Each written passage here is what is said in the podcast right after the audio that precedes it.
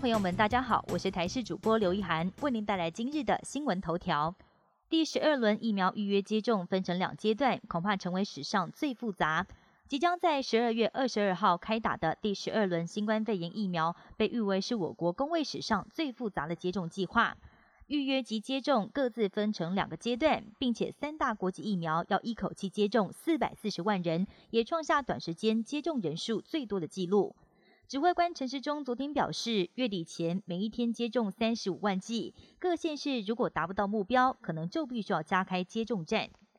辉瑞新冠口服药挺进三期，台湾五大医学中心都有参加。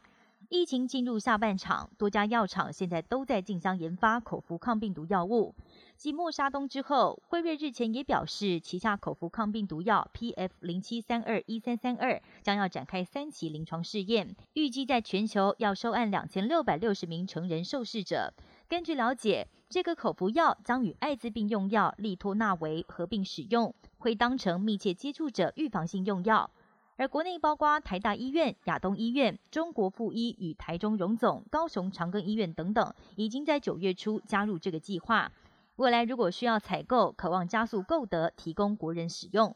碳费拟定在二零二三年开始征收，首波将锁定排碳大户。为了达到二零五零年近零碳排目标，环保署这个月将要公告温室气体减量及管理法修正草案，最快明年中送到立法院审查。而环保署也透露，将在子法定定碳费征收机制，预计二零二三年会定出费率，并且开始征收。由于时间迫近，工商团体希望政府能够分阶段实施，协助产业节能减碳。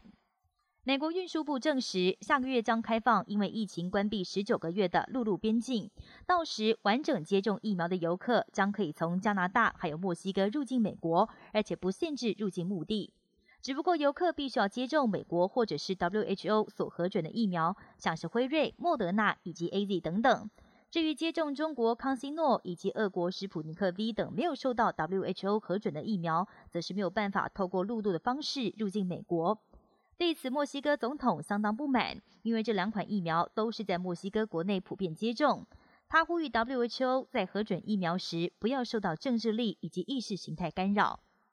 俄国总统普京认为，大陆要统一台湾完全不需要动武。普京接受财经新闻 CNBC 访问时表示，中国大陆不需要动武就能达成统一台湾的目标，因为大陆是经济强权，以购买力评价作为衡量基准。目前大陆已经超越美国，成为世界第一。大陆透过增强经济潜力就能够达成国家目标，因此他不认为会有军事冲突发生的可能。美国研究显示，接种交生疫苗之后，施打辉瑞、莫德纳加强剂的抗体水平更高。美国发表的一份研究表示，初步数据显示，接种过交生疫苗的民众，施打辉瑞或者是莫德纳疫苗作为加强剂的话，产生的抗体会比再施打一剂交生加强针还要来得高。以上新闻由台视新闻编辑播报，感谢您的收听。更多新闻内容，请锁定台视各界新闻以及台视新闻 YouTube 频道。